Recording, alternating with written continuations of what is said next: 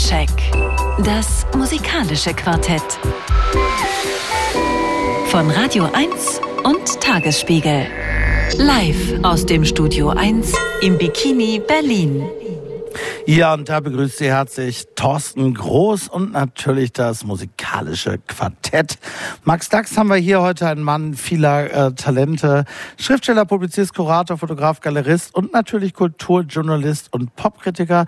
Für Christine Heise bist du heute eingesprungen, die vielleicht hier und da noch angekündigt ist. Dafür ganz lieben Dank, lieber Max, und herzlich willkommen. Ja, danke für die Einladung und schade, dass Christine nicht hier sein kann. Ja, ja. liebe Grüße gehen raus an dieser Stelle. Ist auch nichts Schlimmes. Sie ist auch ein bisschen, bisschen erkältet, glaube ich. Ebenfalls äh, Schriftsteller unter anderem ist Mike Brüggemeier, der hier bei uns sitzt. Er arbeitet aber auch seit vielen Jahren beim deutschen Rolling Stone und ist vor allem hier beim Soundcheck auch regelmäßiger Gast. So auch heute. Herzlich willkommen, Mike. Hallo. Hallo, guten Abend. So, und Thomas Wochnik, du bist wiederum der heutige Gesandte, der Gast von unserem Kooperationspartner Tagesspiegel, wo du ja über Kunst, Kultur, Musik, alles Mögliche schreibst, aber eben auch seit einer Weile schon als Popkritiker hier regelmäßig im Soundcheck zu Gast bist. Du auch heute herzlich willkommen. Danke, guten Abend.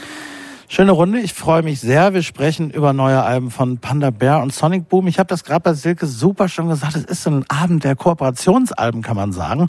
Da schert eigentlich nur Kelsey Walden aus, die du vorstellst, Max. Die hat zwar auch paar Leute bestimmt, die ihr geholfen haben, das Album zu machen, aber sie firmiert unter ihrem eigenen Namen. Ansonsten sind es drei Kooperationsalben, kann man so sagen, vielleicht, die wir heute besprechen. Panda Bear und Sonic Boom, Danger Mouse und Black Thought, T-Bone Burnett, Jay Belrose und Keefus Jung Chancha, Chancha, das muss man gleich nochmal vielleicht klären. Wie sagt man das, Mike? Chancha. Chancha, also genau, der ist es.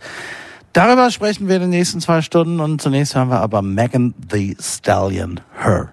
I don't care if these bitches don't like me. Cause like, I'm pretty as fuck.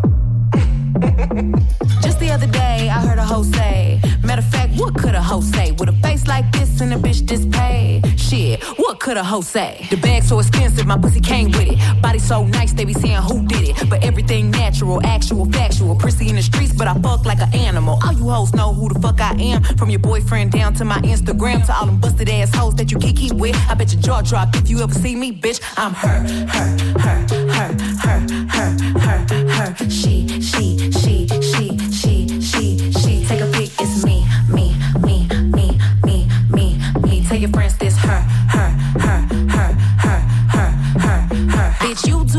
whatever that is, I'ma do it better. Hoes must have just seen me in it playing catch up. Bitches looking like Lil Megan's playing dress up. Would I ever spend a block on a nigga? Never. I don't even wear outfit twice. Dead them. Any bitch got a problem, probably never met them. Tell her, hey, the kids both cheeks child. Bella, but I'm used to the chatter, cause I'm her, her, her, her, her, her, her, her.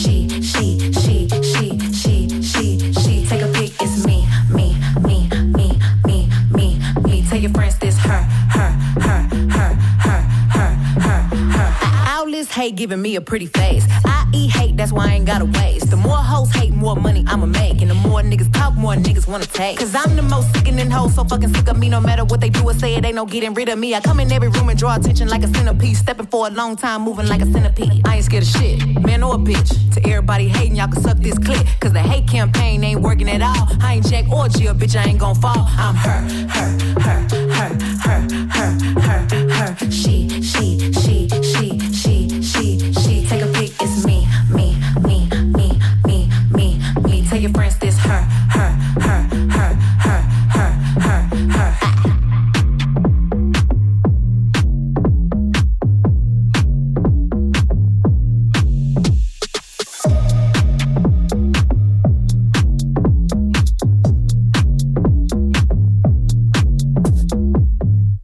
Ja, Megan the Stallion war das mit ihrer neuen Single Her. Und relativ überraschend ist heute auch ein neues Album der amerikanischen Rapperin erschienen. Das zweite, um genau zu sein, Trauma Sign heißt es.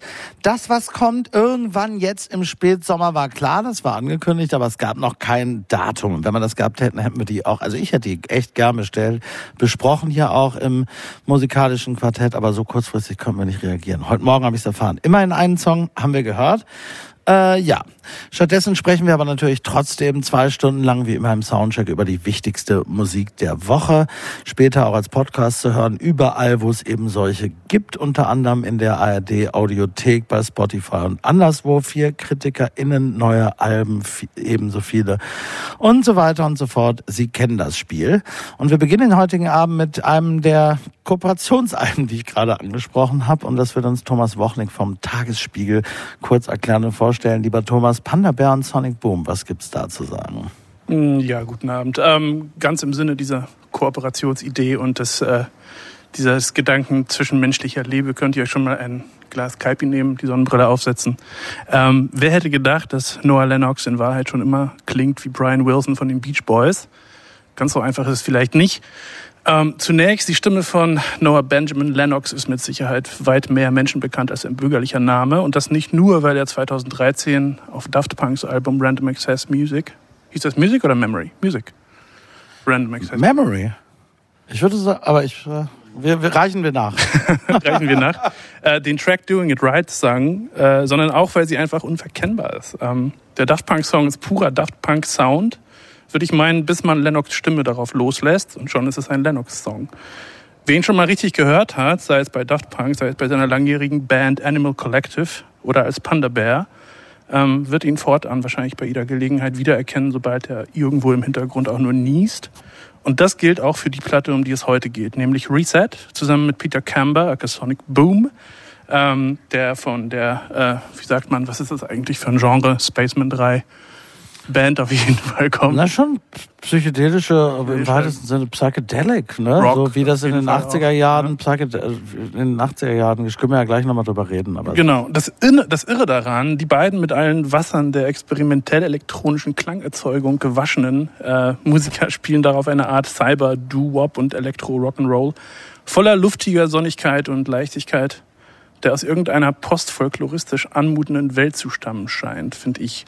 Po Post, also postfolkloristisch, weil das doch irgendwie nicht klingt wie die Musik von Anno dazumal, sondern wie eine ganz schräge, verspielte oder vage Erinnerung daran. Also klar denkt man an die Beach Boys, aber man würde niemals glauben, dass man Beach Boys hört.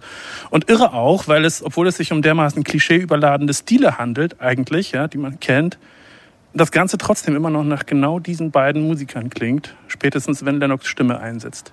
Und weil das Ganze ein stilistisch dermaßen gefährliches Pflaster ist, finde ich auch, weil wer macht sowas schon, hören wir jetzt den Track Danger.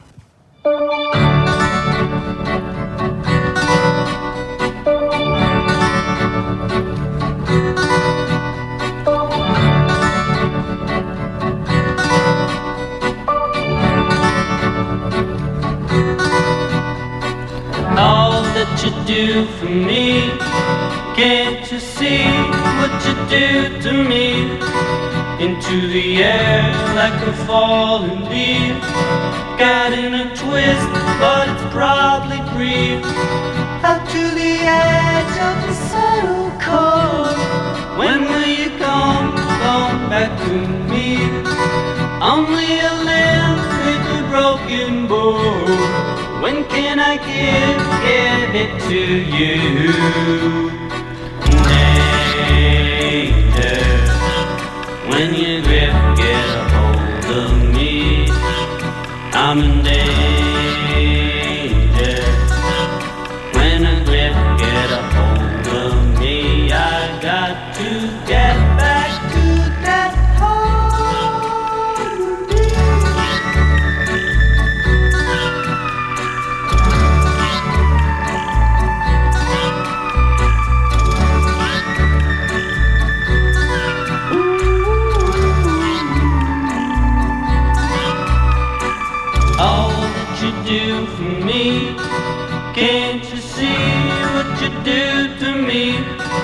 Gave you a pot for the tea to brew. Give me a spot for the art to grow. Caught in the storm of body's way. When can I go, go home to you? Saw through the swarm of a cynical blade. And now I'm back you're begging for more.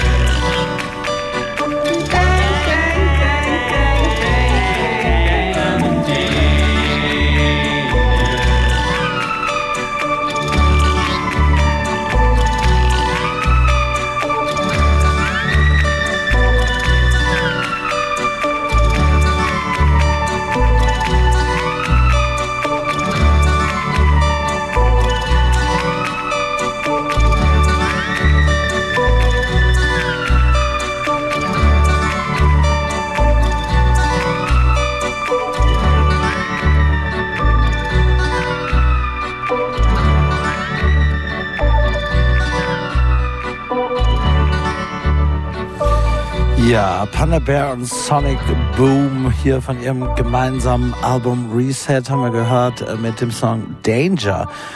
Und Thomas Wochnik, du hast gerade erklärt, du warst, oder am Anfang gesagt, du warst so ein bisschen überrascht. Ich muss sagen, ich war überhaupt nicht überrascht, weil es ja doch so ist, dass sowohl Spaceman 3 als auch und vor allem Animal Collective nicht zu jeder Zeit, aber äh, doch immer wieder sehr eindringlich äh, aus ihrer jeweiligen Perspektive und ihrem Blickwinkel natürlich sehr stark auf die psychedelischen 60er Jahre und vor allem auf die Beach Boys geblickt haben. Und das jetzt hier zu fusionieren, ist irgendwie naheliegend. Es ist ja wohl so, dass das äh, äh, Sonic Boom sogar nach äh, Lissabon gezogen ist inzwischen, wo Panda Bear seit einigen Jahren wohnt, weil sich so eine große musikalische Freundschaft da ergeben hatte. Mir geht's aber mit dem Album ein bisschen so, dass ich, dass ich so ehrlich gesagt, wenn man jetzt diese ganze Spaceman 3 Geschichte und das alles weiß und so, dann aber ich höre da jetzt gar nicht so eine individuelle Handschrift raus. Es ist also Panda Bear und es ist vor allem auch dessen Band Animal Collective wieder so ein bisschen, also es ist dann im Grunde fast schon wieder ein Selbstzitat oder von sich selbst beeinflusst sein, man weiß gar nicht mehr, weil sie haben ja dieses Album gemacht, Merryweather Post Pavilion, was mir hier vor allem als erstes eingefallen ist, was ich geliebt habe zur damaligen Zeit, was eben deutlich von der Psychedelik der 60er Jahre und insbesondere den Beach Boys beeinflusst war.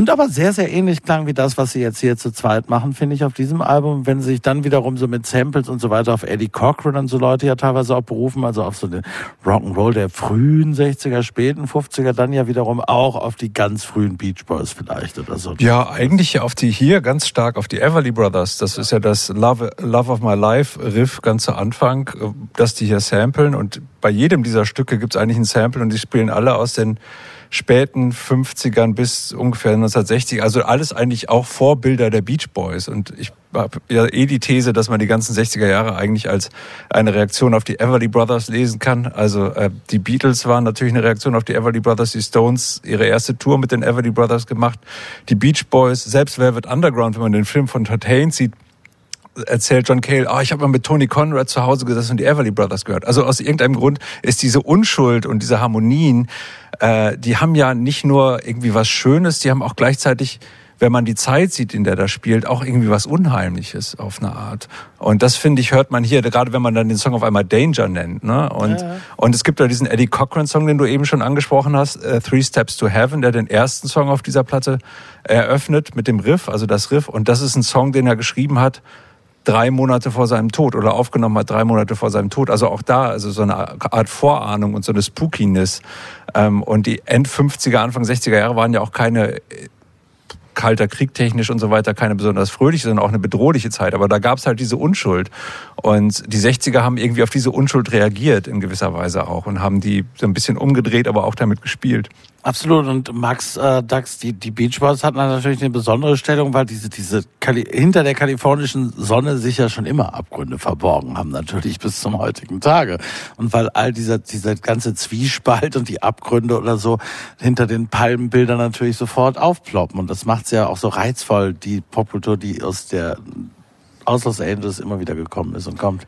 Ja klar, und du hast gerade auch äh, Sonne erwähnt. Ähm, ich glaube, dass eben ganz wichtig auch ist, dass äh, sich da zwei Leute getroffen haben, die einfach miteinander zusammenarbeiten wollten. Da wollen zwei kollaborieren und natürlich wollen sie nicht das wiederholen, was sie in ihren eigenen Bands machen, sondern sie suchen sozusagen nach der Lücke, nach dem, nach der Tür, die woanders äh, hinführt. Und wenn man da eben äh, in dem Falle eben feststellt, da gibt es eine, ein gemeinsames Interesse an der, an der Vergangenheit, dann ist das äh, total naheliegend für mich. Also ich bin da überhaupt nicht überrascht, dass das Album so klingt, wie es äh, klingt, weil, weil, äh, weil man da eben auch total total befreit auftreten kann. Und das finde ich ist etwas, was dieses ganze Album auszeichnet. Ähm, dass, dass äh, man spürt da überhaupt keinen Druck. Äh, es ist, es ist äh, einerseits ein Sommeralbum, aber es ist eben auch ein Album, wo zwei Leute sozusagen auf Augenhöhe miteinander, ohne den Druck ihrer Bands im Rücken haben, äh, musizieren können. Was mich überrascht, ja, will ich mal kurz noch sagen, was mich überrascht ist, ähm, was mich überrascht ist, also ihr sprecht jetzt von dieser Zitatebene dieses Songs und auch des, der, des, des ganzen Rest des Albums und die ja definitiv da. Ähm, das Ding ist, dass dahinter, das, und das höre ich, das habe ich als erstes gehört und das ist das, was mich, was mich, mich überrascht, dass das funktioniert in diesem Kontext, ist eine sehr eigenständige musikalische Sprache dieser beiden Leute. Die haben Sounds, die man sonst nicht hört. Und das sind keine Samples. Also da sind auch diese Samples drin, aber da sind Technologien wie Physical Modeling drin, K-Plus-Synthese, die keiner benutzt irgendwo, ja, weil einfach keine fertigen irgendwie Synthesizer auf dem Markt sind, die das einfach so von sich aus können. Das sind Leute, die Modular-Synthesizer aufbauen, die Lötkolben bewegen und irgendwie so Sachen machen. Und das, das höre ich da drin, ja. Das ist, das bedient so eine bestimmte Klientel. Das ist eine spezielle, sehr nerdige Schiene vielleicht, die da mitläuft, aber die die trägt das Ganze, finde ich. Und dann, um diese Musik sozusagen, ja, für ein breiten, breites Publikum zugänglich zu machen, die die da eigentlich machen, nehmen die diese Zitate eigentlich, diese Samples auch, ja, und legen die da drüber quasi. Und das funktioniert. Das ist meine Überraschung, ja. Das ist einerseits was total abgefahren avantgardistisches ist, was da drin ist die ganze Zeit.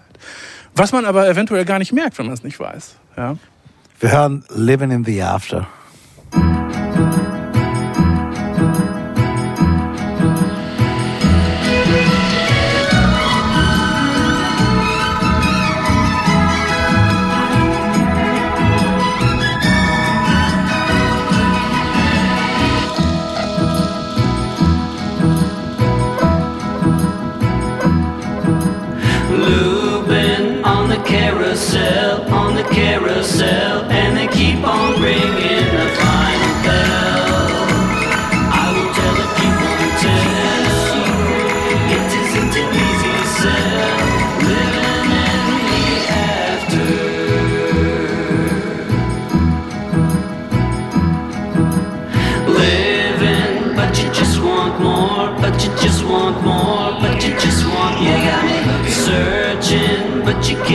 Sure, but you can't be sure, so you take a dip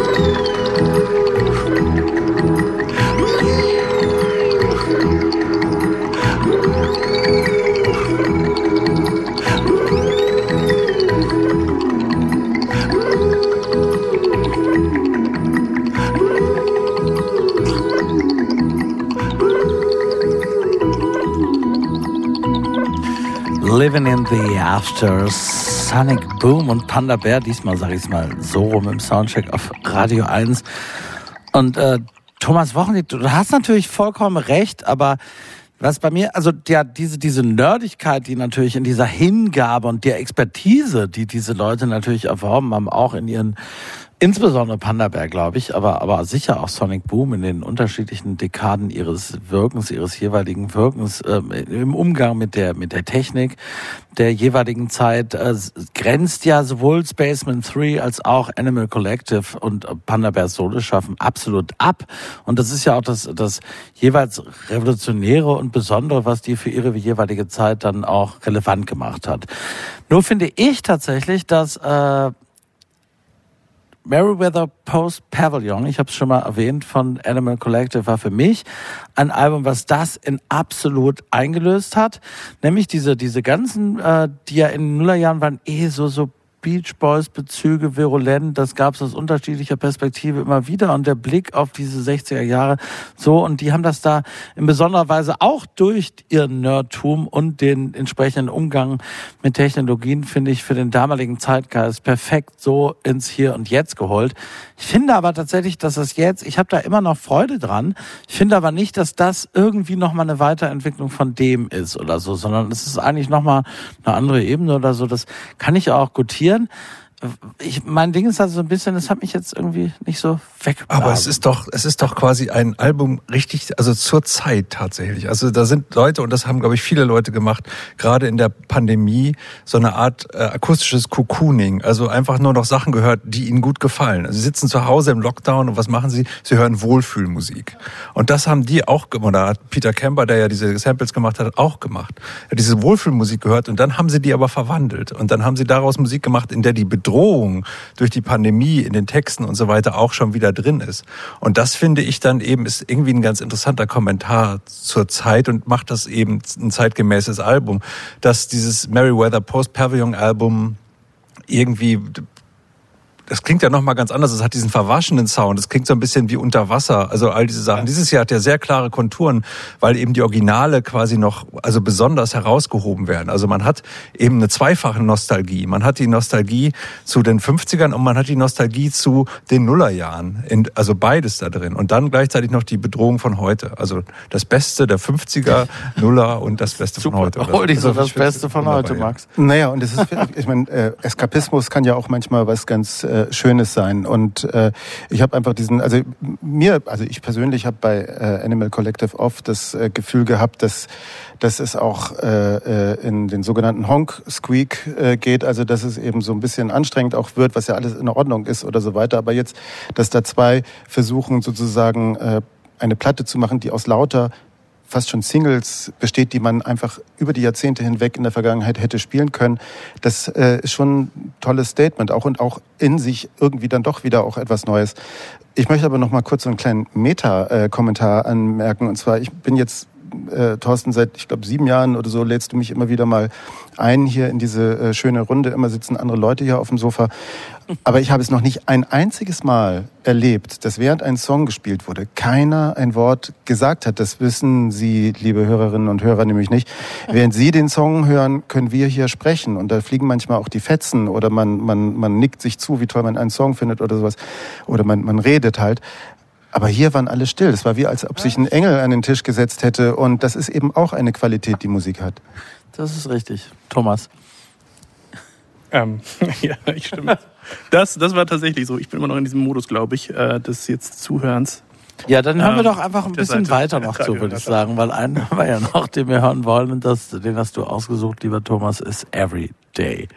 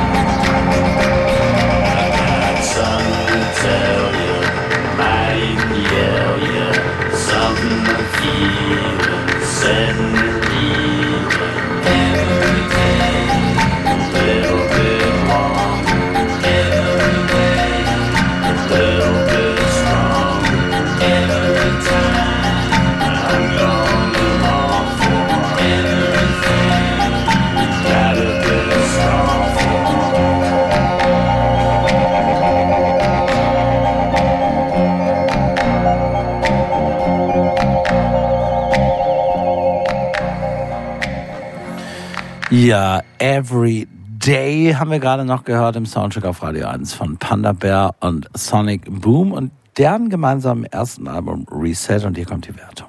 Hit, Hit, Hit. Geht in Ordnung. Ja, geht in Ordnung, weil ich hab's kaputt gemacht. Aber gut, es geht in Ordnung. Schöne Musik. Schöne Musik. Soundcheck. Das musikalische Quartett. Von Radio 1 und Tagesspiegel. Live aus dem Studio 1 im Bikini Berlin. Ja, so eine ähnliche Schicksalsgemeinschaft. Ich weiß nicht, vielleicht wollten sie damals auch gleich zusammenziehen oder so, wie, wie, wie äh, Sonic Boom und äh, Panda Bear das jetzt gemacht haben. Hat sich eigentlich schon vor 17 Jahren ergeben bei Danger Mouse und Black Thought. Es ist dann aber erstmal sehr lange Zeit nie dazu gekommen. Brian Burton, so heißt Danger Mouse ja bürgerlich, und Tarek Trotter, so heißt Black Thought bürgerlich beide in ihren Bereichen jeweils inzwischen Giganten. Damals war es vor allem, vor allem Tarek Trotter, der Rapper der amerikanischen Hip-Hop-Band The Roots.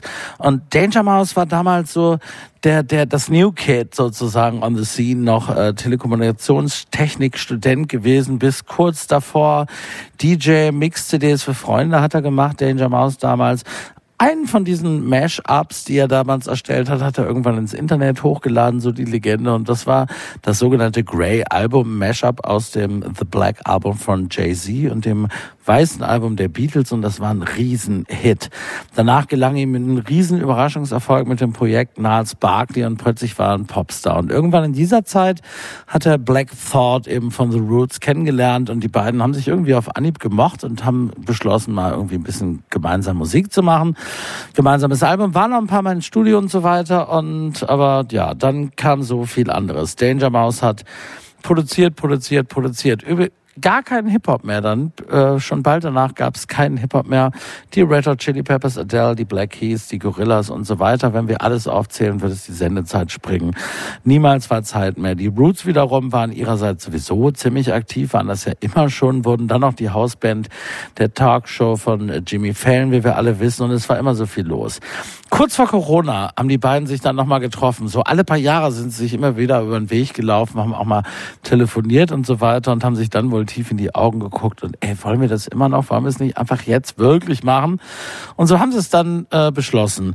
Black Thought hat Danger Mouse wohl jeden Morgen in dessen New Yorker Wohnung besucht. Am frühen Morgen haben sie gemeinsam Kaffee getrunken gefrühstückt und erstmal einfach geredet, bevor das jeweilige Tagwerk begann. Aus diesen Gesprächen ergaben sich Ideen, Beats, äh, Rhymes, Zeilen und äh, übrigens gar nichts aus den Sessions, die sie ganz am Anfang 2005 bereits aufgenommen hatten. Also sie haben von vorne angefangen. Ja, und so hat sich das dann irgendwann entwickelt. Von dem ersten Lockdown sind sie ins Studio, dann kamen ganz viele prominente Gäste dazu. Michael Kiwanuka ist dabei auf diesem Album, ASAP Rocky, Run the Jewels, Joey Badass, einige more, mehr. Und für Danger Mouse ist eine Rückkehr zum Hip-Hop jetzt eben, den er zuletzt 2005 mit dem kürzlich oder vor zwei Jahren verstorbenen äh, Rapper MF Doom gemacht hatte, seitdem nie wieder.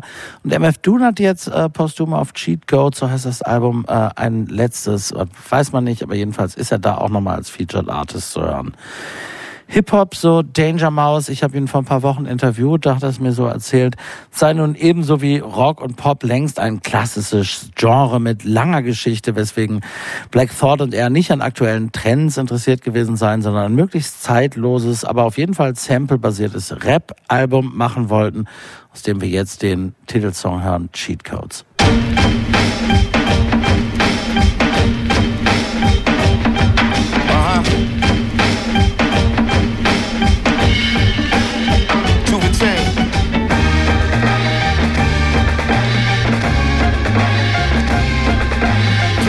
sense beast mode. K9T playing with unlimited free throws, playing their feet, move faster than a caprice stroke. When they run in the strip like the women in peep shows, pay a price, gamble with your life like Pete Rose. Bust a move, paper bubble like Roof Clicos. Who got the streets of Philly flooded like Puerto Rico's? You get McNabb like Donovan, it's finito's. Theologists point to the trap house that God is in. Born take his name in vain like a phlebotomist. I'm the one to tell you what time it is. Never been into selling you promises. It's hot pot of grits. That's not a myth. Blackness is not a monolith. A lot of niggas probably gotta see psychologists to understand why we wallowing where the bottom is. And common sense isn't what they're teaching in colleges. Shit is real when you done lost your last feeling. Jump and bounce back off the glass ceiling. Back to stealing, to Xanax and smack dealing. That's appealing. But grab your kids and shield them. Well, hustler became an art. The mantra is managed not to faint. When shit ain't for the faint of heart. The rated R. Everybody list got razor marks and projects. Township favelas and trailer parks. The way been arrived. Better head for the church, mosque, or synagogue. Chasing grim reaper with hit aside. We need a like a hole in the head. Thorn in the side. It all take its toll in the end. Strong niggas die. Made figures who name bring. Became king overcame fathers or sons. Facing the same thing. In the hood, mouth full of blood. Tasting the same sting. Playing the game. Trying hard to hang by the same string. You better get the cheat code and get recode. Nigga, bad credit, get your shit repo. Listen.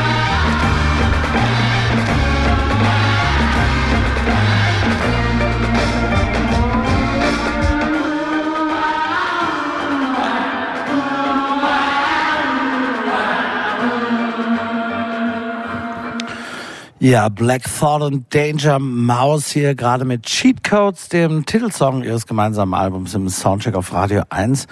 Und ich, ich muss ja sagen, dass mir Danger Mouse in den vergangenen Jahren bisweilen so ein bisschen begann, auf die Nerven zu gehen. Ich hab mochte, das war natürlich damals Nahels Barkley, diese, diese, diese, wahnsinnig verrückte Idee dieses Mashups aus Jay-Z und den Beatles. Das waren tolle Sachen und er hat das auch, aber er ist auch, für mich hat er sich über die Jahre so ein bisschen erwiesen als so eine Art One-Trick-Pony. Und, und diese, diese hyperästhetisierten, stilisierten 60s Sounds, die, die er natürlich beherrscht wie kein anderer. Er kann das, aber das ist natürlich auch eine, für mich dann über die Jahre immer mehr zu so einer technischen Selbstdarstellung irgendwie geworden, wo ich mich oft gefragt habe, was soll das eigentlich? Ne? Er produziert all diese Leute, die Alben klingen dann auch immer, das gelingt ihm immerhin, sie klingen halt wie Danger Mouse Alben und nicht unbedingt wie die jeweiligen Künstlerinnen und Künstler. Auch diesmal gibt's wieder so ein paar Beats, die so klingen, als wären sie von der letzten Black Keys Produktion übrig geblieben. Hat er halt noch auf der Festplatte gehabt, dann hau ich das halt da rein. Was ich aber tatsächlich finde, dass es hier für mich wieder viel mehr aufgeht als bei irgendwas, was Danger Mouse in den letzten Jahren gemacht hat. Das liegt vor allem an Black Thought, den ich wirklich, das ist ein, also man, diese Superlative, aber es gibt auch im amerikanischen Hip-Hop über die Jahrzehnte, habe ich nochmal überlegt, für mich wenig Leute, hat einen so wahnsinnig erstmal fantastischen Flow und eine so krasse Präsenz und eine so wahnsinnig tolle Stimme, die ich so sehr liebe. Und er hat natürlich all das, was er auch inhaltlich mitbringt aus seiner eigenen Historie und so. Und das ist einfach, äh, und de, das finde ich passt nun wiederum ganz gut, wenn die beiden da so eine Elder Statesman-Perspektive, eine viel andere können sie ja auch gar nicht mehr entwickeln. Sie sind ja nun mal beide auch schon ein Stück weit älter. Dann wird das fast zu so einer Art, weiß ich nicht, afrofuturistischen Gesamtbeschau so verschiedener popkultureller Identitäten der afroamerikanischen äh, ich weiß es nicht, aber es ist auf jeden Fall natürlich schon so. Ich habe mit Danger Mouse gesprochen über dieses Album und er selbst, er macht sich über Inhalte wirklich keine Gedanken. Das ist wirklich, du hast es vorhin gesagt, so Panda Bad, das ist auch so ein wirklicher Nerd, das ist ein Freak. Der, der, ne, der sitzt da stundenlang mit, äh, tagelang, monatelang wahrscheinlich mit seiner gewaltigen Plattensammlung und macht sich Gedanken über die richtigen Samples. Aber Black Thought bringt ja natürlich sehr wohl die Klassenfrage und so, ne, es geht um strukturellen Rassismus und all diese Dinge und irgendwie kriegt das so eine durch diese Isaac Hayes Haftigkeit, die es dann manchmal hat und durch dieses 70s und 60s Vibes kriegt es wirklich so ein Gesamtpanorama Panorama Ding. Also mir gefällt das gut. Ich finde, das ist das Lustige zu dem Album davor, wenn man das vergleicht. Es, ist, es gibt sehr viele Sachen, die ein bisschen ähnlich sind. Also auch hier gibt es wieder zwei Arten von Nostalgie. Die, Total. Die, die äh, äh, Danger Mouse Nostalgie der Nullerjahre, als man Danger Mouse noch mochte, der mittlerweile so eine Art Jeff Lynn des 21. Jahrhunderts geworden ist. und, und Der viel kritisierte Jeff Lynne. ja, aber ich mag den ja auch. Also, ich habe hab tatsächlich gestern zu unserem äh, Volontär gesagt, du, das Album, das ist quasi das, das Full Moon Fever der, äh, der zwa- äh, 20er Jahre. Aber ähm, weil es, es, hat, es ist so süffig, diese Platte. Und es hat eben genauso, ein, also einerseits diese, diese Danger Mouse Nostalgie und andererseits aber so eine 70s Nostalgie, die natürlich da auch drin steckt. Und von daher natürlich auch auch wenn das alles sehr obskure Samples sind, es gibt auch so Easy Listening Samples und also Zeug, aber natürlich ist da auch so ein, so ein leichter äh, Black Power äh, Vibe Ah, ist da drin. Und da kann man dann natürlich wieder so mit Hauntology und all diesem ganzen Kram kommen, wieder erzählen, ja, guck mal, das ist quasi die, die Utopie von damals, der man jetzt hinterher trauert und so weiter, auch wenn Danger Mouse da wahrscheinlich gar nicht dran gedacht hat, sondern nur ästhetisch vorgegangen ist. Aber da ist auf jeden Fall eine Spannung drin, die, die aufgeht, weil die eben mit den Texten korrespondiert. Und das finde ich halt interessant an dem Album. Absolut. Max.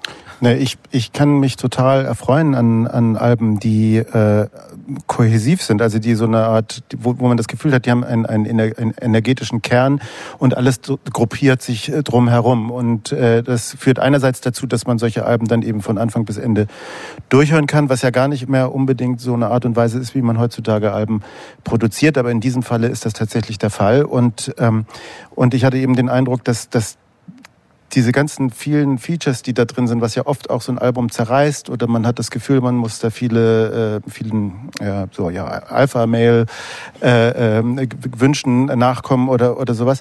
Und das, das funktioniert ja alles. Und ich fand auch die MC Doom äh, äh, Nummer wahnsinnig äh, toll, Belize. Ähm, ich habe diese Platte, ich bin ja auch ja, kurzfristig eingesprungen, habe mich gar nicht groß äh, vorbereiten können, habe mich aber dann daran erfreut, dass ich einfach zuhören konnte. Und dieses Album, ich, ich, ja, es war wie eine Zeitreise, aber eine gute Zeitreise. Geht mir ganz ähnlich. Es äh, ist ein dieses Easy Listening, was ich bei Panda Bear irgendwann gedacht habe. Panda Bear habe ich gehört, bevor ich das Danger Mouse Album gehört habe, ist halt hier eigentlich, obwohl es nicht das ist, was man sich unter Easy Listening vorstellt, viel stärker gegeben. Also ich habe ich hab auch einfach angefangen zuzuhören und habe es bis zum Ende durchgehört und habe gar nicht gemerkt, wie schnell die Zeit vergangen ist. Ähm, es hat so eine, was ich mag, abgesehen vom Sound, es ist halt einfach wirklich gut produziert. Es hat einen, es hat einen druckvollen Sound. Gleichzeitig ist das sehr luftig. Es hat was Leichtes. Man kann das so schön durchhören irgendwie. Es ist nicht so, dass man an die Wand gedrückt wird direkt beim ersten, bei, beim ersten äh, Kickdrum-Einsatz. es hat sowas, die Samples, die da drin vorkommen, ist mir auch aufgefallen, die werden halt wirklich als Samples auch irgendwie inszeniert. Das ist im Hip-Hop, das ist im Hip-Hop natürlich oft so und irgendwie immer so, etc. Aber ich mag, wie das hier irgendwie rund wird, ja, wie das, äh, und vor allem mit diesem Bezug auch auf, ich weiß nicht, die schwarze Geschichte in den USA. Es ist halt Geschichte. Und wenn man ein Sample, was ja immer ein Vergangenheitsding ist, inszeniert als ein Stück der Geschichte, ja, dann wird das noch runder. Also es ist irgendwie extrem Total. Und rund. natürlich auch wirklich Leute, also das Black Thought kann diese Geschichte auch erzählen. Jetzt erzählt er allerdings äh, erstmal seine eigene Geschichte. No Gold Teeth.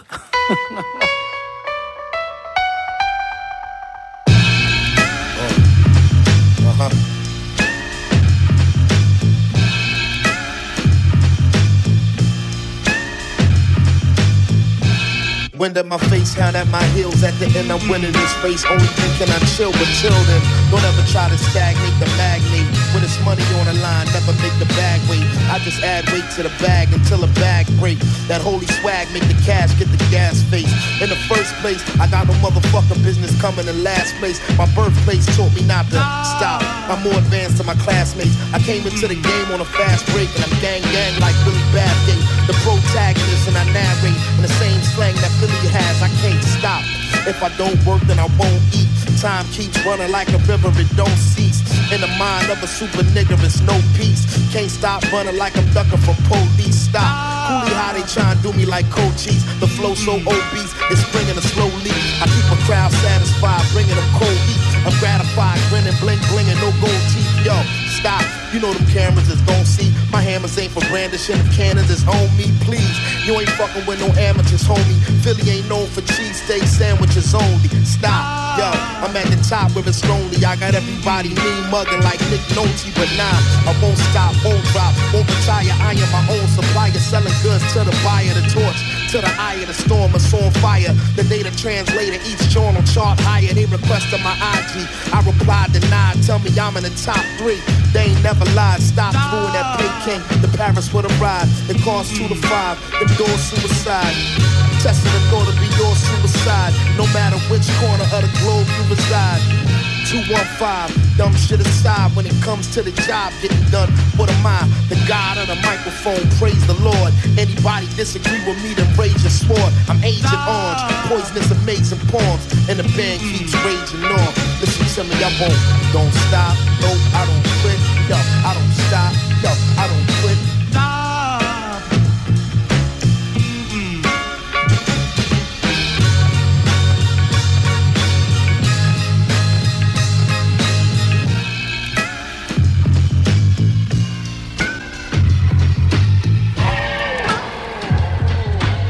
Ja, Danger Mouse und Black Thought, No Gold Teeth von ihrem gemeinsamen Album Cheat Codes. Und das ist ein klassischer Representer, was im Hip-Hop ja immer meint. So, ey, ich bin der Derbste, ich bin der Geilste, ich habe das und das alles durch und so, ne? Und äh, da sind auch so ein paar Lines drin, die das inhaltlich komplett bedienen, diese ganzen Hip-Hop-Klischees.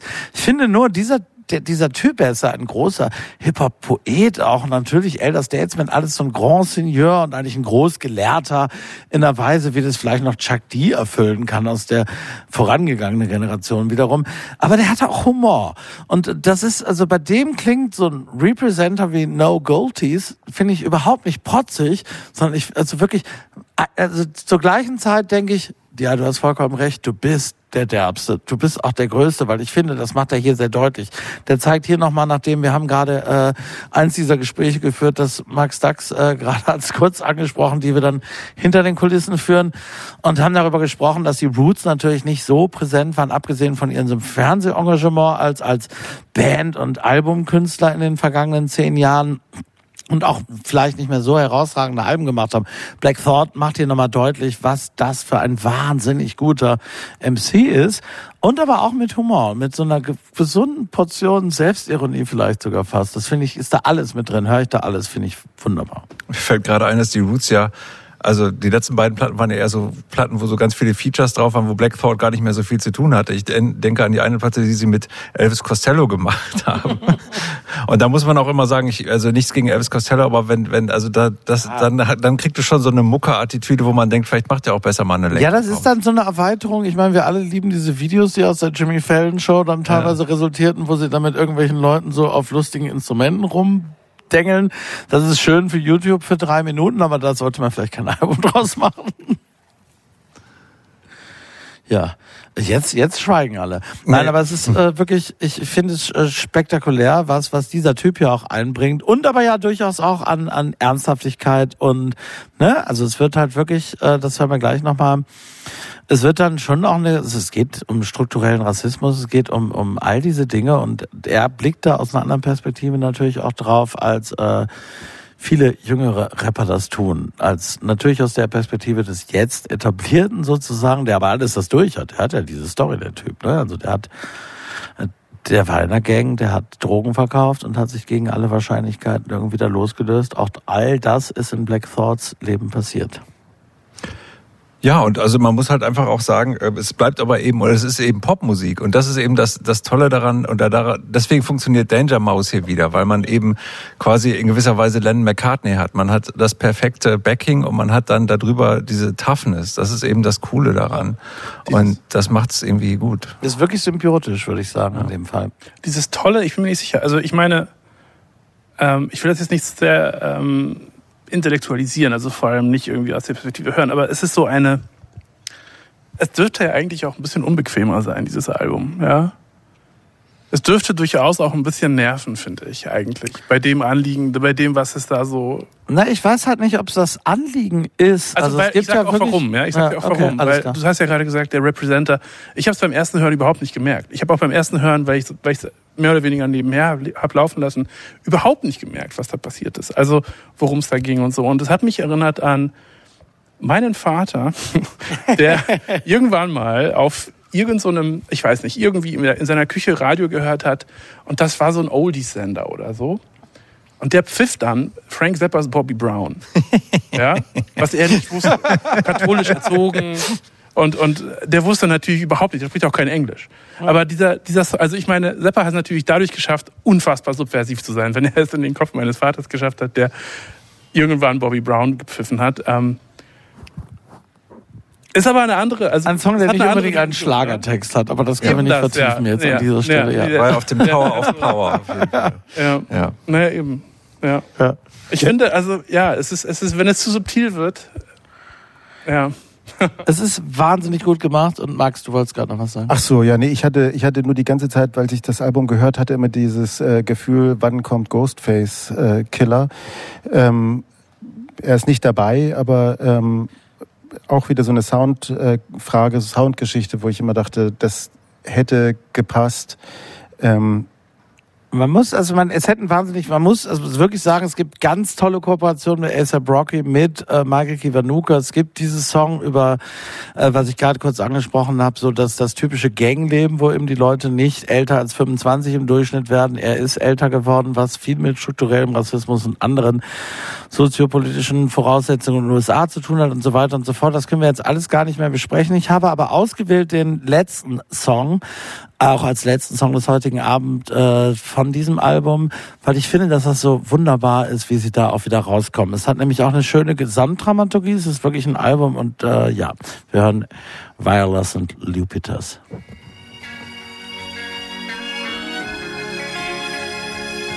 I mean, if it was up to me, I'd give you jigs just enough money to function. So when I see you guys with the with the fancy suits and cars and nice houses, and I'm living in a fucking hovel, I mean that bothers me.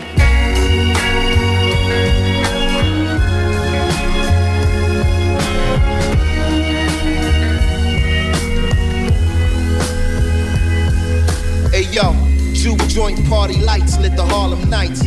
Peas and rice made in Judas out of Garveyites. Mommies in the heights always call me nice. Someone all his life rolling dice that was dirtier than gaudy ice.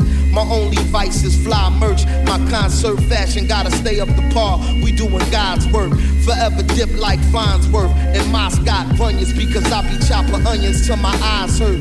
The future brighter than cellos and violins fortified with eight essential minerals and vitamins on the side. I'm overqualified, but I'ma come along for the ride with Q cause I've been anticipating this homicide. Never no matter like a vacuum now. I turn the speakers in the back room to mushroom clouds. We on that jet fuel, about to go to Neptune. Wow, that ain't a flesh wound. They about to lay your headstone down. I'm supreme. My jean jacket for the shoot was Jean Gaultier. Philly, PA, we been getting ours the Brody way. When it come to drama, I'm a young Sidney Poitier. Y'all knew not to sleep on me like Don Quixote. Since the glory days like Springsteen, I've been clean. Any garment on me, that thing mean. My inseam 32. Get it, the king, you're not worthy to. The legendary crew do more numbers than you heard we do. So tell these chauvinist crabs it's over with. I'm a globalist, rolling that gas that's odorless. Got the bad bunny shaking their asses, loaded this. German motorist, caking that casket, floated this. Musakita tossed the carry on luggage to the breed of my black skin. Somewhere between Violas and Lupita, go ask them about the gatekeeper, world leader. Kill shit quicker than Usain could run a hundred meter.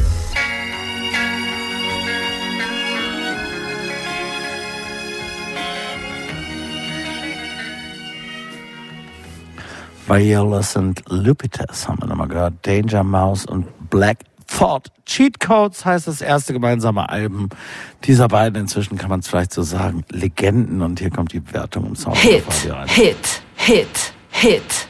Ja.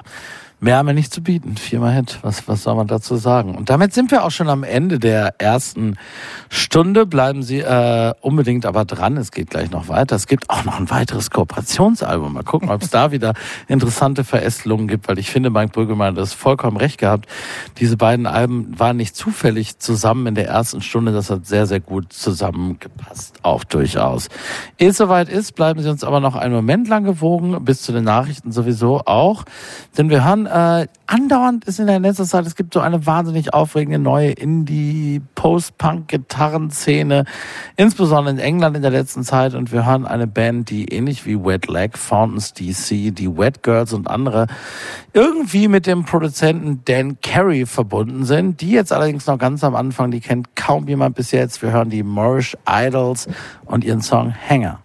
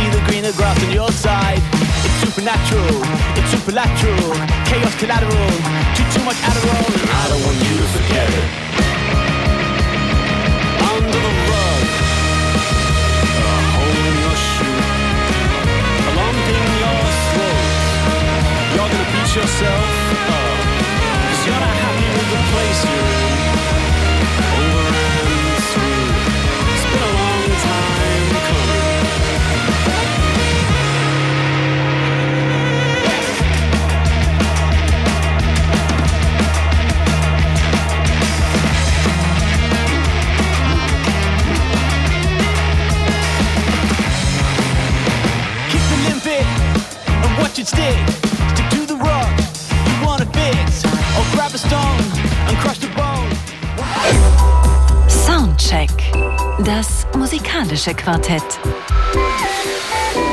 Von Radio 1 und Tagesspiegel.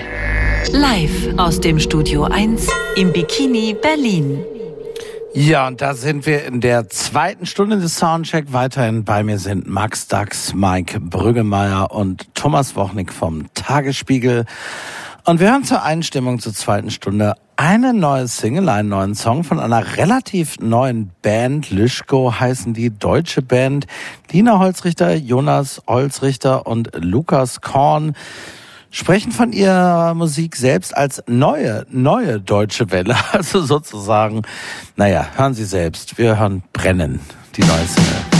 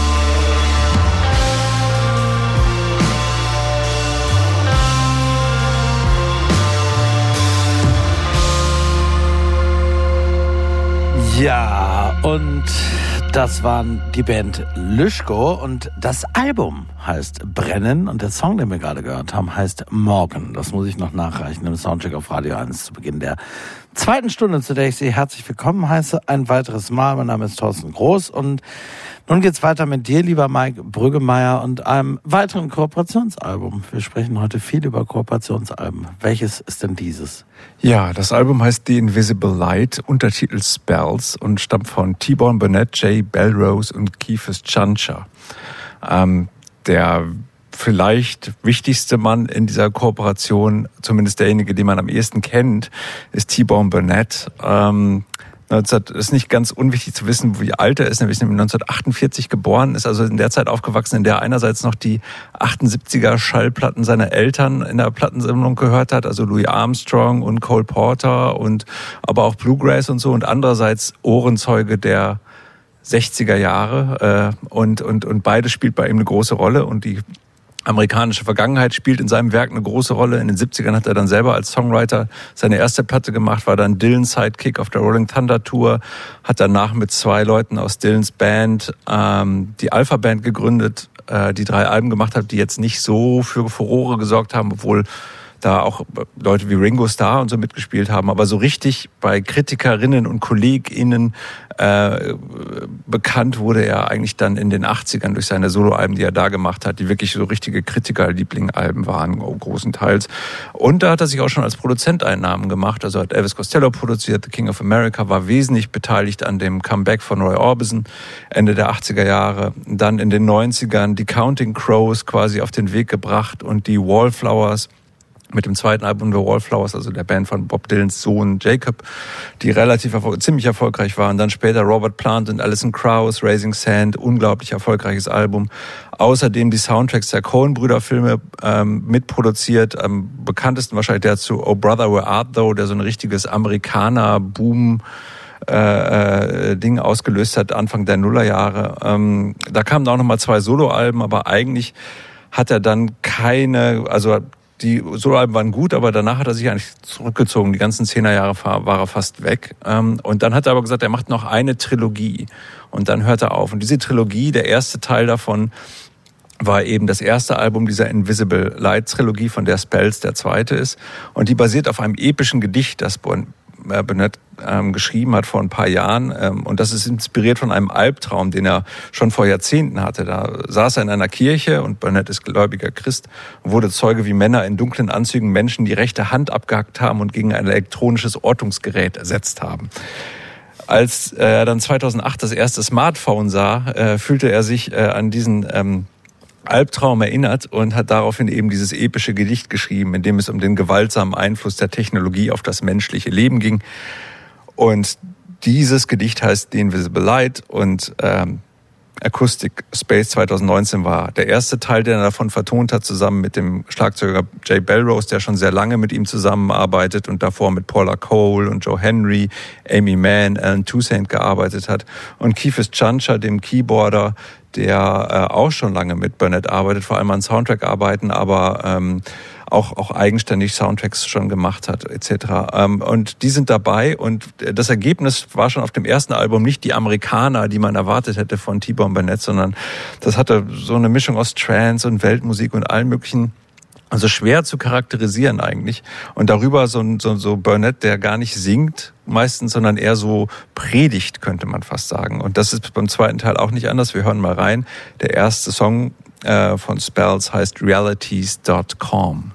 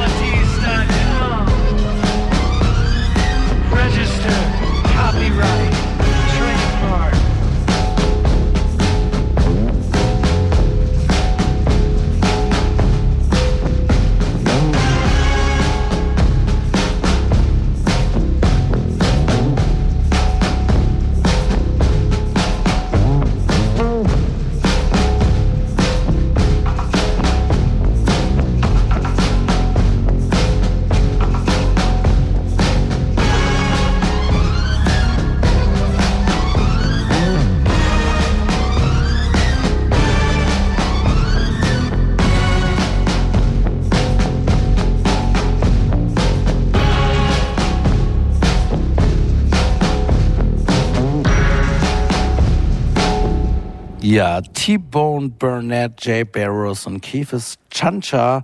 Soundcheck auf Radio 1, The Invisible Lights. Spells heißt das Album und Realities. Com, dieser Song. Und natürlich wäre es jetzt wahnsinnig leicht, sich darüber inhaltlich zumindest, was die Haltung betrifft, lustig zu machen, auch aus einer jüngeren Perspektive über den Kulturpessimismus, der da drin steckt und dass er dann dieses technologieskeptische Stück .com nennt, was ja auch so eine, so eine internetskeptische Betrachtungsweise der früheren Zeit eher markiert, weil wer geht schon noch auf Webseiten und so weiter und so fort. Das steckt da alles so ein bisschen drin, das kann man vielleicht kritisieren. Andererseits, äh, wenn wir blicken auf, auf äh, Auswüchse in, in, in sozialen Medien und so weiter und, und den Hass in den sozialen Medien, ist es natürlich, ich, ich muss sagen, dass ich so diesen, ich, das ist ja für mich so ein, so ein rühriger, manchmal aus heutiger Sicht rührig wirkender, sehr hippie-typischer Technologieskeptizismus und Kulturpessimismus, der durch diese Lieder spricht, wie, wie in die, der Generation oft erleben, wie ich ihn übrigens auch von meiner eigenen hippie-sozialisierten Mutter kenne. Äh, und da liegt aber ja dann doch, da, da muss man auch schon ab und zu vielleicht doch nochmal zuhören, weil ne, es ist, es ist halt eben doch nicht ganz so leicht. Es ist ein bisschen komplexer, als wir denken. Also das ist die inhaltliche Seite. Und, und äh, die musikalische Seite, ich finde es erstaunlich gut. Das Interessante ist ja, also wenn man diesen, diesen Song kann man natürlich auch so ein bisschen als, als als Deutung des Erfolgs von Donald Trump, auch bei Twitter etc. Ja, ähm, und, und die Blasenbildung im, im, im Netz, man schwimmt nur noch in seiner Blase und das ist auf einmal die Realität und so. Das ist ja alles durchaus noch gegeben, also es ist ja nicht mal falsch und auch, ja, auch gar nicht altväterlich oder so, sondern der Titel des Songs ist vielleicht ein bisschen altväterlich, und, und, und, aber gleichzeitig hat es natürlich auch so einen Prediger-Unterton ja. und den hat Burnett ja und Burnett ist eben nicht so der richtig typische Hippie. Ich glaube, der steht irgendwie davor. Ja. Also der, der, der, der kritisiert ja schon alles, was vor 1912, äh, nach 1912 ja. passiert ist. Oder so. Also das ist, ähm, das ist, äh, aber, aber ist auch so als Figur, ne? Also es ist halt auch also dieser Typ an sich, der könnte halt auch in einem Coen-Brüder-Film oder so als Prediger durchaus auftauchen. Also 1,93 Meter groß, so mächtig, Total. Also ein irgendwie ja. interessanter Typ an sich schon. Immer so ein bisschen American Gothic. Aber der ja, was ich vielleicht auch meinte, der ja total leicht, wenn er sich leicht machen wollte, dann könnte er so auch für, für jetzt jüngere Leute ein total gut vermarktbare, cooler, Pop-Oper sein, der den totalen ja, Blick hat, weil er ja natürlich durch sein kuratorisches Werk mhm. wahrscheinlich Leuten, die jetzt so sagen wir mal 20 bis 40 sind, am bekanntesten ist. Du hast ja. es ja angesprochen, ne? Es ist ja nicht, es sind die Coen Brothers Filme und einiges mehr und so, aber er ist der, so, so als so ein Elder Statesman, der wirklich so rauswirkt. Aber daran ist er offenbar nicht interessiert. Na, ich glaube tatsächlich nicht. Ich glaube auch, dass, dass äh, wenn man sich seine Platten anhört, also seit den 80ern eigentlich, ist, sind die immer sehr, sehr dunkel. Und es hat immer diesen,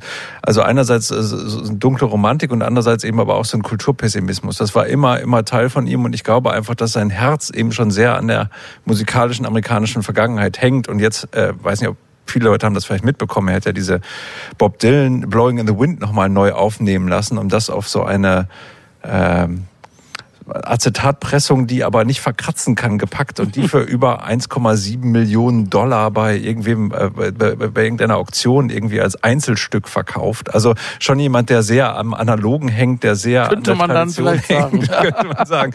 Und das ist, also ich weiß nicht, das ist, ähm, ich finde es irgendwie interessant ähm, und der ist ja an sich, wenn man mit ihm spricht, jetzt nicht irgendwie so ein ewig gestriger oder so, überhaupt nicht. Und schon jemand, der sehr an der Gegenwart interessiert ist, aber eben die auch sehr skeptisch sieht. Und das finde ich von daher schon noch interessant. Ich finde es auch musikalisch interessant, auch wenn ich sagen muss, dass das Album vielleicht ein bisschen zu lang ist. Ja. Naja, also ich, ich äh, höre, oder du, du, Mike, du sprachst gerade von dieser äh, Dylan-Platte, die als Einzelstück ja. verkauft wurde, was ja sozusagen so ein Stück weit eigentlich gegen die Grundannahme der Popmusik geht. Und das also Folk das, vor allem auch. Ja, also dass eben Musik für jedermann ist oder jeder Frau und äh, dass, dass, dass es eben ein Allgemeingut ist und eben nicht ein Einzelstück ist. Gleichzeitig gibt es aber seit Jahren diese ganze Diskussion, inwiefern nicht bildende Kunst und Musik äh, einander nicht gegenseitig beeinflussen und oft halt auch unsichtbar. Also dass man eben äh, die Einflüsse erst begreift, wenn man sie benennt. Und äh, was äh, T-Bone Burnett hier gemacht hat, ist im Grunde genommen diese Idee des Einzelwerks des Originals, also der, das Original Picasso-Bild und dann die Postkarte davon oder das Plakat oder Poster davon. Das wäre dann eben die, äh, ja, die Massenauswertung des äh, Originalbildes.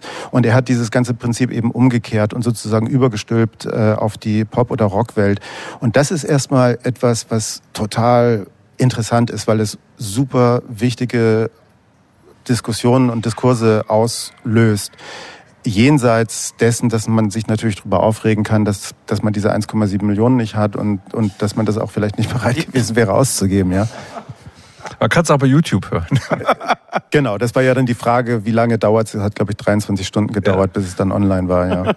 Ich finde ja, ähm, ich finde ja, also so medientheoretisch würde ich, gehe ich kom- komplett mit, aber es gleichzeitig, gleichzeitig gibt es ja so eine Note, finde ich, bei ihm immer, und das ist eben genau dieser Pessimismus, dieser Kulturpessimismus, so ein wahnsinnig tiefsitzendes Dagegen, ja.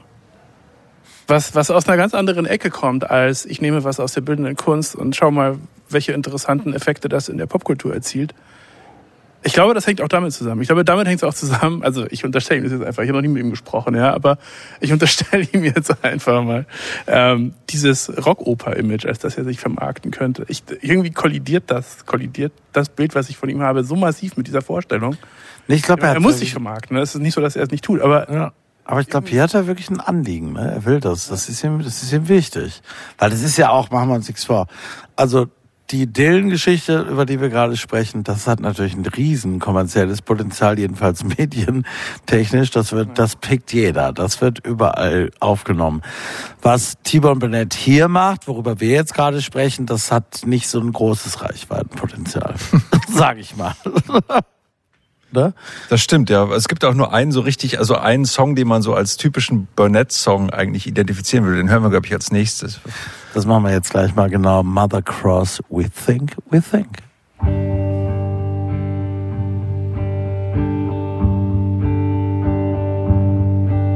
We think, we think, we don't know,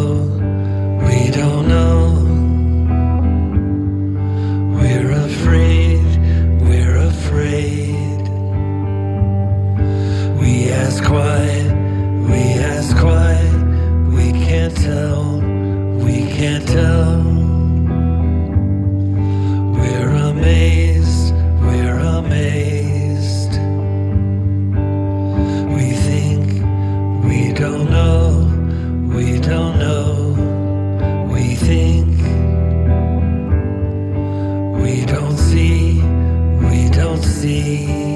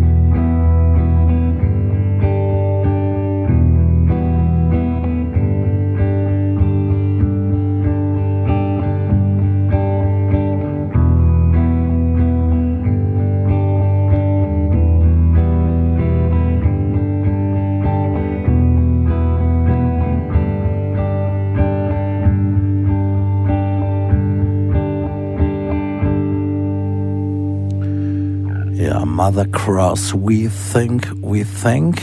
Äh, T-Bone Burnett und die anderen beiden Typen könnte man despektierlich sagen, aber sie heißen Jay Barrows und Keefes Chancha. Was hat's mit denen auf sich, Mike? Kannst du das noch kurz erklären? Sind das Na, das sind in gewisser Weise schon auch, auch Weggefährten von ihm schon länger. Also Barrow spielt halt tatsächlich auf fast allen Burnett-Produktionen der letzten 20 Jahre mit und hat davor und spielt auch bei Joe Henry mit, der ja so eine Art Twin Brother von T-Bone Burnett ist, wenn es so ums Produzieren geht. Die haben einen sehr ähnlichen Sound, Genau. haben auch zusammengearbeitet. Also Henry hat sein Handwerk bei Burnett gelernt als Produzent und so. Also die hängen zusammen. Und Keefus Chancha ist da auch irgendwann reingerutscht, als äh, Burnett dann mehr so Soundtracks gemacht hat und auch so Score-Musik teilweise gemacht hat.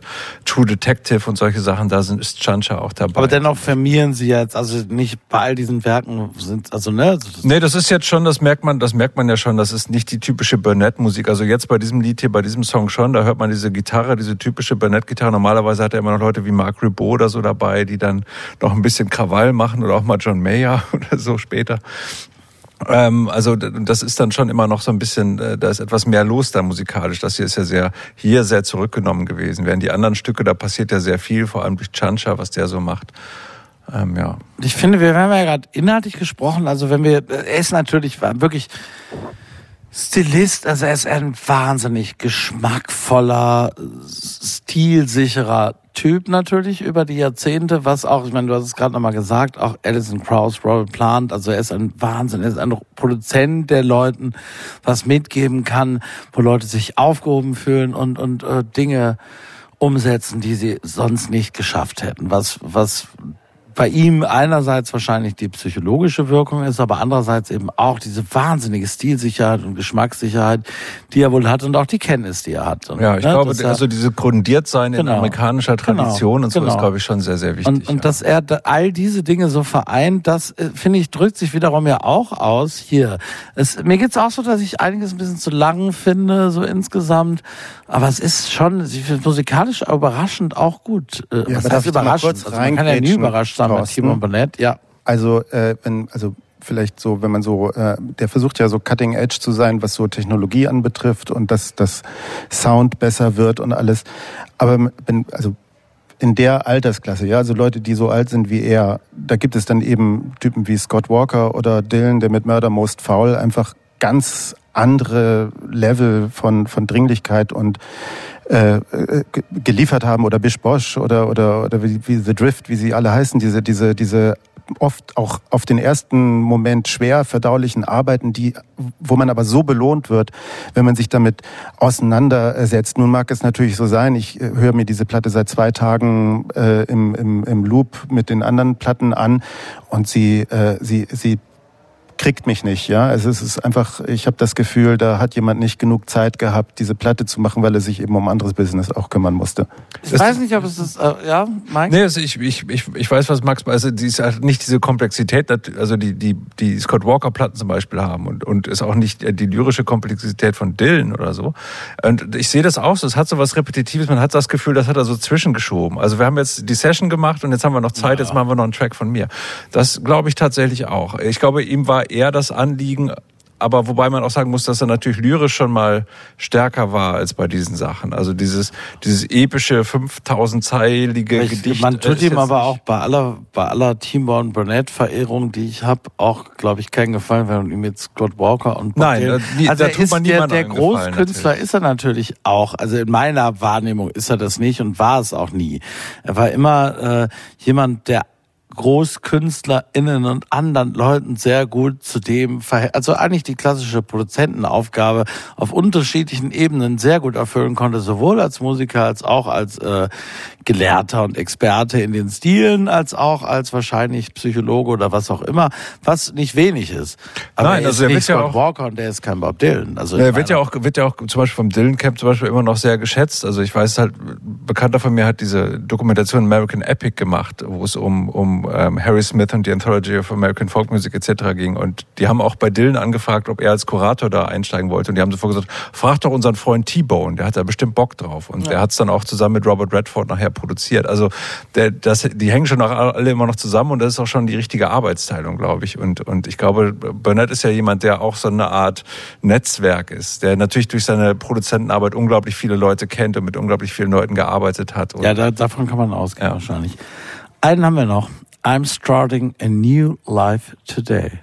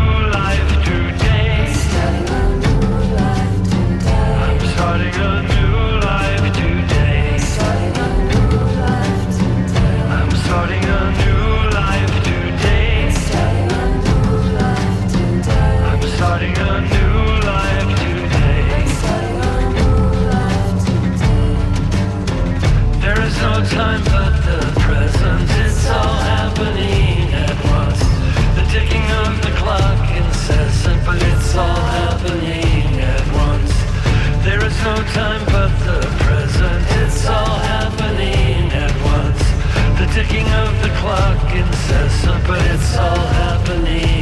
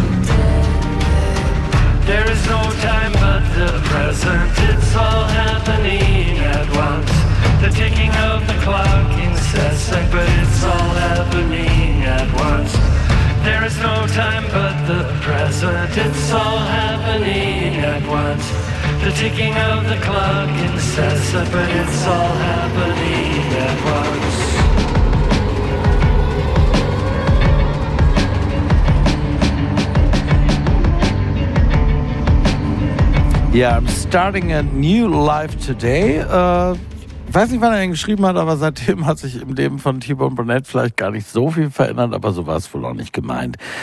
Er selbst, Jay Barrows und Keith's Juncture haben einen, die, den zweiten Teil der angestrebten Trilogie.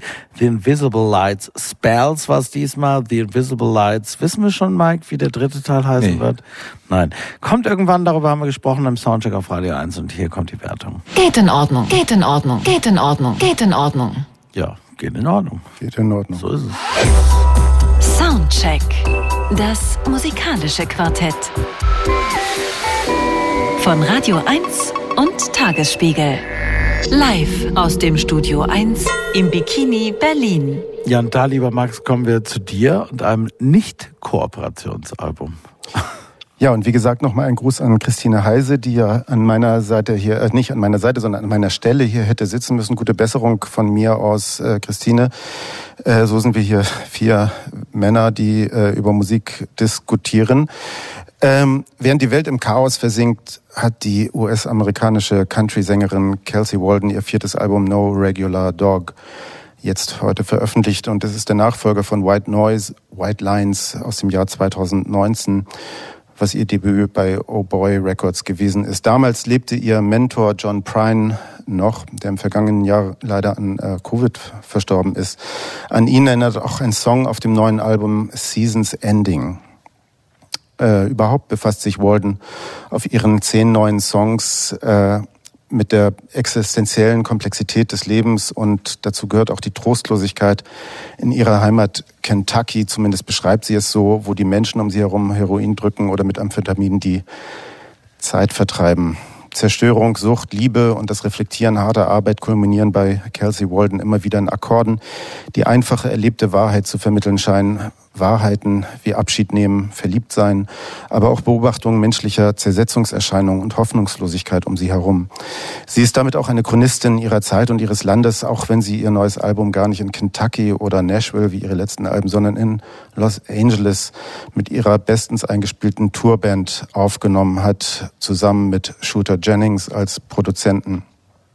Das Kelsey Waldens Album ausgerechnet jetzt im höchsten Sommer erscheint, äh, ist eine wunderbare Fügung, zumindest für mich, der ich Country-Musik liebe. Denn Walden singt im breitesten vorstellbaren Country-Twang und vor allem mit einer Stimme, mit der sie sich anschickt, Dolly Parton zu beerben. Richtig gute Country-Platten waren meiner Meinung nach schon immer und sind es bis heute fantastische Platten, in denen rurale Narrative äh, man sich als Hörer oder in deren rurale Narrative man sich als Hörer oder Hörerin fallen lassen kann. Und No Regular Dog ist eine richtig gute Country-Platte geworden. Tatsächlich ist äh, Kelsey Waldens Country modular. Viele Licks und Akkordwechsel meint man schon hundertmal gehört zu haben, eben bei Dolly Parton oder bei Willie Nelson oder auch bei Hank Williams. Sie setzt ihre Musik aus diesen Versatzstücken zusammen und hat bei einer Laufzeit von knapp 30 Minuten ein total kurzes, kohäsives, also geschlossenes Country-Album geschaffen, wo das Zitieren und Verwenden von Country-Elementen so souverän eingesetzt wird, dass sich die Aufmerksamkeit früher oder später auf die von Kelsey Walden gesungenen Geschichten konzentriert. Am wichtigsten ist jedoch ihr klarer, süßer, etwas melancholischer Country-Gesang, der sich auf wurzelige Country-Folk-Melodien bewegt, die sich nie wie Blaupausen oder Wiederholungen von bereits aufgenommenen anfühlen. Gäste wie Doug Pettibone an Dobro und Mandoline oder Herb Pattersons Banjo, Multi-Instrumentalist Jennings und einige zurückhaltende Background-Sängerinnen unterstützen diese frischen Songs, ohne sie jedoch zu erdrücken und lassen der Musik Raum zum Atmen. Dass sie es ernst meint, macht auch der vollständig gesungene Refrain des Titelsongs klar, wo es heißt I ain't no regular dog, I am more like a wolf on the kill. Das kann man sich dann äh, anhören. Ich habe mich aber dazu entschieden, heute nicht ihre Single äh, äh, vorzustellen, sondern ich würde gerne mit einem Song ähm, beginnen, der heißt History Repeats Itself. Da geht es um einen Kriminellen und äh, ja, um, um die Frage, ob sich Geschichte wiederholt.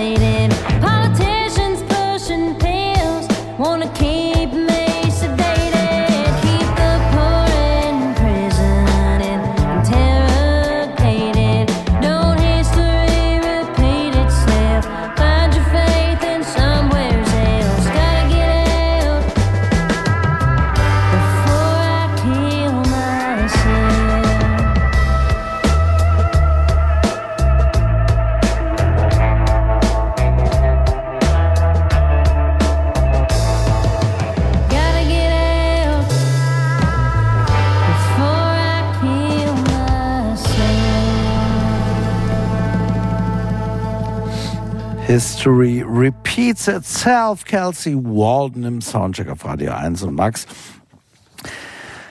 Wir haben vergangene Woche im Soundcheck an, an, anhand des aktuellen und neuen Albums von Amanda Shires gesprochen über, über so, gerade auch Frauen oder generell so, so, so, insgesamt im traditionellen irgendwie Country, Nashville und so weiter verhafteten Musiken und Künstlerinnen und Künstlern, die aber da irgendwie ausbrechen und offen in andere Richtungen agieren in den vergangenen Jahren. Insbesondere sind das sehr viele tolle Frauen, wie ich finde. Cassie Walden ist wirklich sehr traditionalistisch und äh, auch ich habe für all die Dinge, die du gerade aufgezählt hast, ein Faible. Mir fehlt aber da doch so ein bisschen die eigene, weiß ich nicht, also das ist sie ist eine junge Frau und das ist ja schon eine Menge wert, weil das ist immer noch ein ziemlich reaktionäres Genre, wenn wir wirklich über den Nashville-Kern und dieses ganze Produktionssystem sprechen. So, insofern äh, kann man es nicht hoch genug einschätzen, aber mir fehlt dann doch so ein bisschen immer da die Einbindung. Sie beherrscht den traditionellen Stil sehr gut.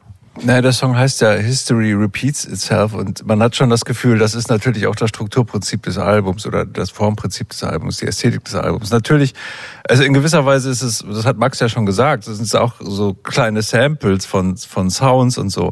Und das kann man entweder super finden, weil man eben, so wie man Genre-Literatur mag und man will, dass ein Krimi so und so funktioniert und dann findet man genau das als Fan dessen gut. Und wenn man dann aber so vielleicht ein bisschen weiter davon weg ist, denkt man, ah ja, das ist ja, das sind halt so Formen, die da immer wiederholt werden und so. Und bei mir, ich bin da immer in Zwiespalt. Ich finde zum Beispiel den Titelsong großartig und diesen Song finde ich auch großartig. Ich mag auch dieses John Prine Stück. Und es gibt auch in anderen Stücken so Versatzstücke, die aus John Prine Songs kommen teilweise. Also das ist irgendwie ganz interessant. Das ist auch so ein bisschen, ist quasi auch äh, so gesehen gar nicht so unterschiedlich wie die beiden Alben in der, aus Ja, der da ersten wir. Stunde. Du hast das, dran, du Kurator gerade- hast das alles hier zusammen. nee, das finde ich, finde ich alles sehr, sehr interessant. Ich bin mir nur noch unschlüssig, ob ich das wirklich, ich finde es gut, dass das Album kurz ist, weil ich glaube, noch länger hätte ich es nicht. Also dann hätte ich gesagt, das ist zu viel. Also so Du hast ist es, glaube ich, okay. ertragen vermieden. Ich habe es vermieden, weil ich, weil ich, wie gesagt, einige Songs auch mag und so, aber ich glaube, so insgesamt fehlt mir irgendwas. Da hast du recht, Horst. Also verglichen mit Brandy Carlyle zum Beispiel, die ich sehr liebe. Ja, Brandy Carlyle natürlich. Ja. Also da gibt's ganz, ganz tolle von. Amanda Shire ist da auch Brandy Carlyle viel mehr zu nennen auf jeden Fall. Ne? Und, Mhm. und wenn wir dann über Casey Musgrove und solche Leute noch sprechen, die wirklich Pop sind explizit und das in alle möglichen Richtungen aufbrechen. Das tut sie nicht, Thomas. Mir geht's sehr, sehr, sehr ähnlich wie dir, Mike. Eigentlich, ähm, ich äh, stehe außerhalb des Genres, so weit wie ich irgendwie nur stehen kann außerhalb eines Genres. Das heißt für mich, das heißt, ich kann. Das gilt aber nicht für Mike Brüggemeyer. Das möchte ich jetzt Nee, nee, aber das, was du beschrieben hast, ne, Genre-Literatur, und wenn man dann außen, also wenn man außen steht, passiert Folgendes, man hört das und denkt, aha, Country. Ja, also, und mehr denkt man eigentlich wirklich nicht. Man denkt halt, aha, das ist Country-Musik. Man. Gabriel. Und man kann unmöglich unterscheiden, ja, so, man kann unmöglich unterscheiden, ist das gute Country-Musik, ist das progressive Country-Musik oder super traditionalistische Country-Musik? Ist es, also das kann man einfach nicht. Man hört einfach Country, so. Und das, mir geht's dann, also so ging's mir. Ich habe halt Country gehört und festgestellt, ja, also es ist immer noch so, dass das jetzt nicht, mich das jetzt nicht abholt. Ähm, ein bisschen habe ich gedacht, ist das so allerdings, also ich kann halt nicht sagen, ob es progressiv ist oder genau wie du sagtest, History repeats itself, ob das wirklich Programm ist, ähm, kann ich nicht sagen. Aber dadurch wurde das für mich so, dieser, so eine Antithese zu dem, was ich an Panda Bear vorhin gut fand, nämlich, dass da dieses Alte drin war. Ja, da war dieses Alte drin, aber es klang überhaupt nicht nach dem Alten gleichzeitig. Also niemand hätte gedacht, dass das wirklich aus den 50er oder 60ern ist. Hier kann ich zumindest aus Außen stehen darf. Wahrscheinlich ist das, wenn man tatsächlich viel Country hört, hat man da wahrscheinlich eine andere Perspektive. Ich kann aber sagen, ich kann es nicht unterscheiden von irgendwas, was in den 70ern, 80ern oder 90ern gespielt worden ist, in diesem Genre. Ja, also es gab einen Grund, warum ich History Repeats Itself als, als äh, äh, ersten Song genommen habe. Das habe ich, ähm, während wir hier saßen, hatte ich die Reihenfolge des Songs nochmal umgestellt, weil eben immer wieder auch der Name äh, Dylan äh, gefallen ist, auch bei dir ja jetzt zuletzt, äh, Mike. Äh, History Repeats Itself ist praktisch eine äh, Kopie, wenn man so will, also wenn man es negativ ausdrückt, eine Kopie oder wenn man es positiv ausdrückt, eine Hommage an äh, Dreamin' of You von Bob Dylan aus den Sessions zu Time Out of Mind vor genau 25 Jahren.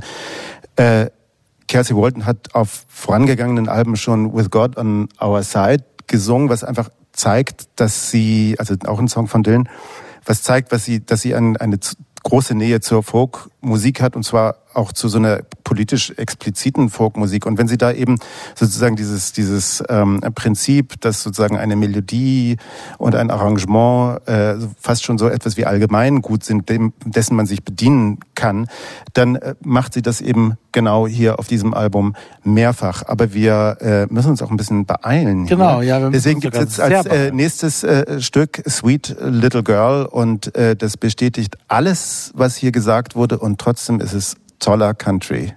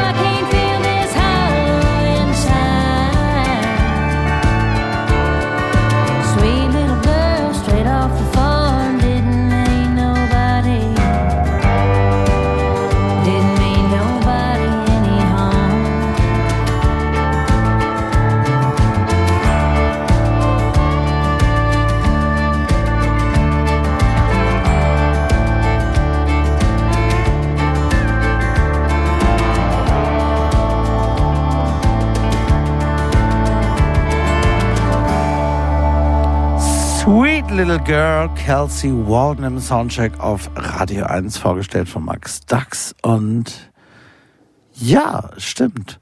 Es klingt recht traditionell, aber auch sehr schön, Mike.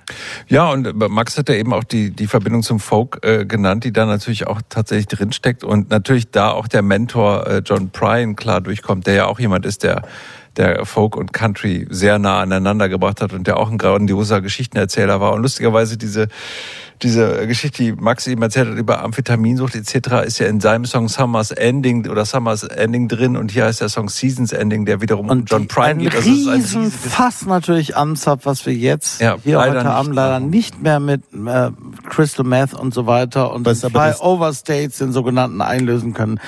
Ein Satz, Max, und wir müssen den letzten und dritten Song des heutigen Abends. Genau, ich habe diese Platte jetzt zwei äh, Tage lang praktisch nonstop äh, gehört und muss sagen, sie äh, wächst, sie, sie ist ein Grower, wie man so schön sagt. Äh, es ist einfach dieses Songwriting, was, was toll ist, die Produktion ist super und dann ist natürlich die Frage, mag man Country oder mag man nicht. Aber wenn man Country mag, ist es wirklich eine tolle Platte. Deswegen habe ich mich gefreut, dass ich hier einspringen durfte heute für Christian. Und wir jetzt den Backwater Blues hören.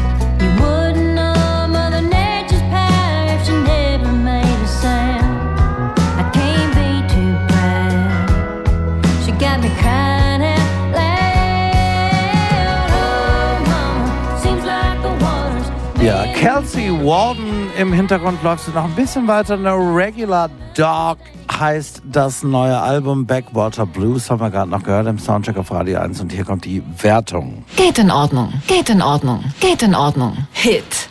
Ja, der Hit kommt von Max Dax und das war doch mal eine gute Besetzung dann. Damit sind wir schon wieder am Ende des heutigen Soundcheck. Schade. Max Dax, Mike Brüggemar, Thomas Wochnik und ich, wir bedanken uns alle sehr, sehr bei Ihnen fürs Zuhören und überhaupt für alles. Es gibt den Podcast äh, für diese Ausgabe des Soundcheck, falls Sie zu spät zugeschaltet, gar nicht zugeschaltet haben oder alles nochmal hören wollen. Ab äh, morgen Abend im Allgemeinen, spätestens zuverlässig ab Sonntag in der ARD Audiothek, bei Spotify und überall sonst wo Spot Podcasts gibt's. Ich bedanke mich bei dieser Runde und bei der großartigen Lara Schneider, die produziert hat heute Abend an der Technik da drüben. Äh, hier geht's gleich weiter im Programm mit meinem Kollegen Michael C. Lücke und seinen Sounds and Stories. Nächste Woche sitzt hier wieder unser Freund Andreas Müller zurück aus dem Sommerurlaub und bis dahin wünsche ich Ihnen ein wunderbares Wochenende und wir hören noch mal ganz kurz einen Song von äh, Laufey, einer isländischen Jazzsängerin, die mir vorhin ganz gut gefallen hat und dachte ich, das passt doch, um sich hier zu verabschieden von Ihnen und uns allen. Machen Sie es gut.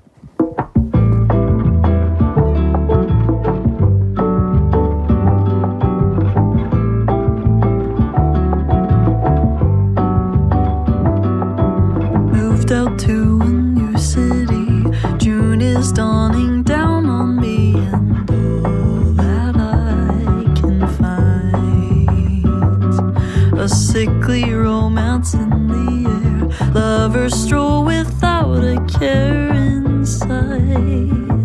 Ooh, this can't be right. Cause the sun's engaged to the sky, my best friends found a new guy. I'm only getting older.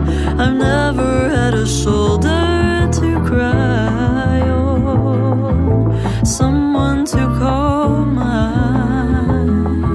Everybody's falling in love, and I'm falling behind.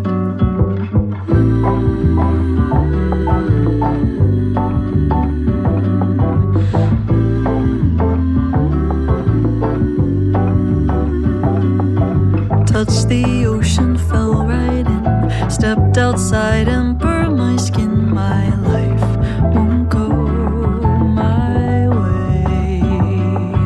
Bossa Nova in my room. Hope that I'll find someone to to love because the sun's engaged to the sky. My best friend.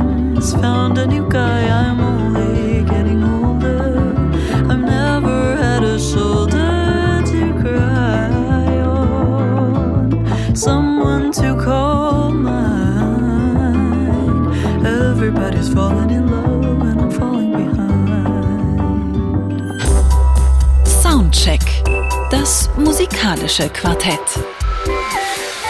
Freitags ab 21 Uhr auf Radio 1.